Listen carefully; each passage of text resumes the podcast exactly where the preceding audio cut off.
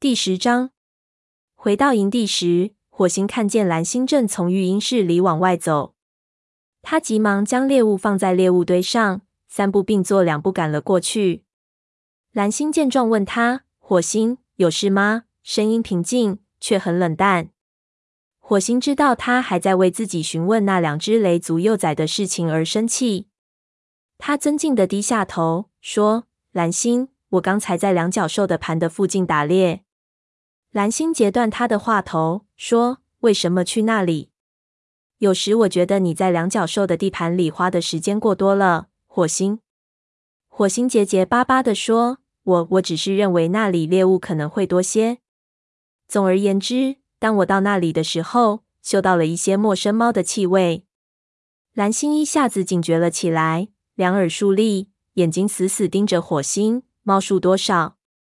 哪个族的？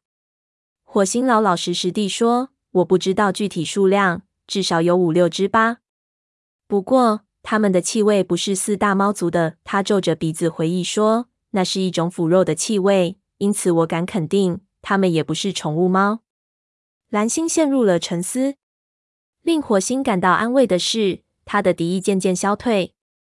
蓝星问：“气味的新旧程度如何？”“很新。”但我没有见到他们，他心里暗想，除了见到虎掌以外。但他决定不把这些情况向蓝星和盘托出。蓝星不想听到任何对他的副组长不利的消息，而且他也没有任何证据证明虎掌和这件事有关。蓝星说：“也许是些两脚兽的盘里的流浪猫吧。”谢谢你，火星。我会让巡逻队对此事留个心眼儿的。不过。我们也不必对此过于在意。我想他们还不会对族群形成什么威胁。火星叼着一只水老鼠返回营地，艳阳高照，碧空万里。自从和公主会面以来，已经两天过去了。大部分的积雪均已融化，万物复苏，枝头吐出新芽，绿意渐浓。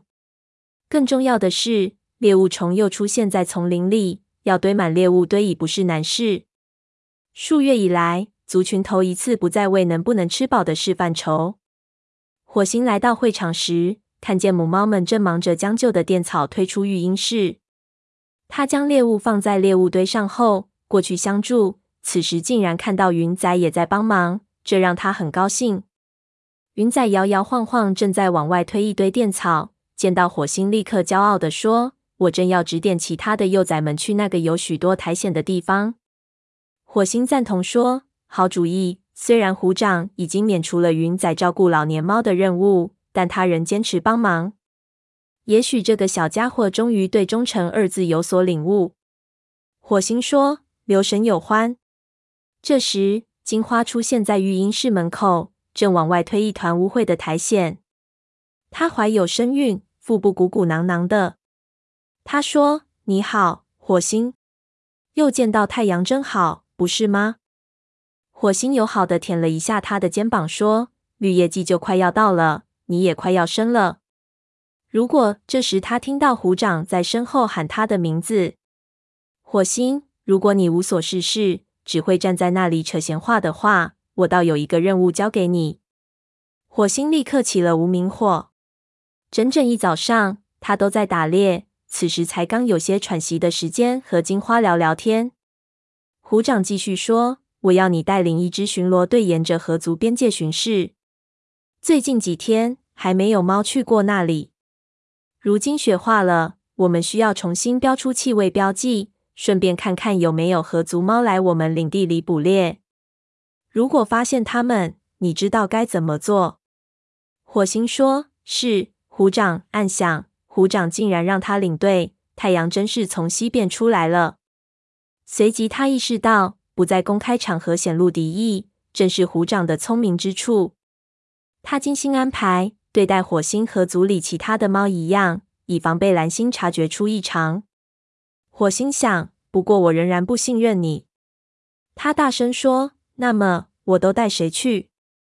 随你的便。虎掌接着讥笑了一声：“你不是想让我对你指手画脚吧？”不，虎掌。火星竭力抑制住冲动。他真想在虎掌布满爪痕的口鼻部再添上那么一道。和金花道了声再见，他便赶往武士巢穴。沙风正躺在里面，精神十足的为自己舔书。灰条和奔风则在一旁相互舔书。火星喊道：“谁想外出巡逻？”虎掌要我们巡查河族边界。提到河族，灰条爬起来，奔风也慢腾腾的站起来。沙风停住嘴下的活儿，抬头看着火星说：“就不能让我安静一会儿？早上起来后，我一直在打猎，虽然口中抱怨，语气却很友善。”远不是火星初来乍到那会儿受到的那种无理对待。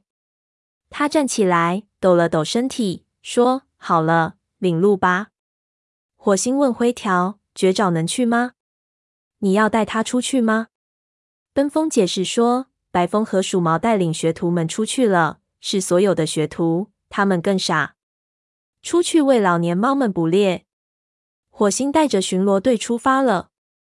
跳上沟时，地面有些扎脚，积雪融化之后，脚步不再打滑，奔跑起来十分畅快，可以好好活动一下久困的肌肉了。火星说：“我们先去太阳石，然后顺着边界到四棵树。”一行猫在丛林间疾行，橛木新枝上的绿叶已经舒展开来，迎春花吐出的灰芽也泛出片片绿意，小鸟在欢歌，万物生发，春意盎然。行进至丛林边缘时，火星减慢步伐。前方传来潺潺流水声，原来河水已经冲破了坚冰的禁锢。火星小声说：“快到边界了，从现在开始，我们要保持高度警惕，附近也许有河族猫。”灰条停下脚步，张开嘴嗅了嗅空气，报告说：“我没有嗅到任何河族的气味。”火星怀疑他是否因宁熙不在附近而有些失望。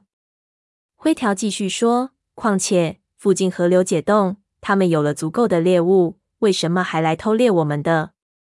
奔风大声说：“对于河族的作风，我可不敢恭维。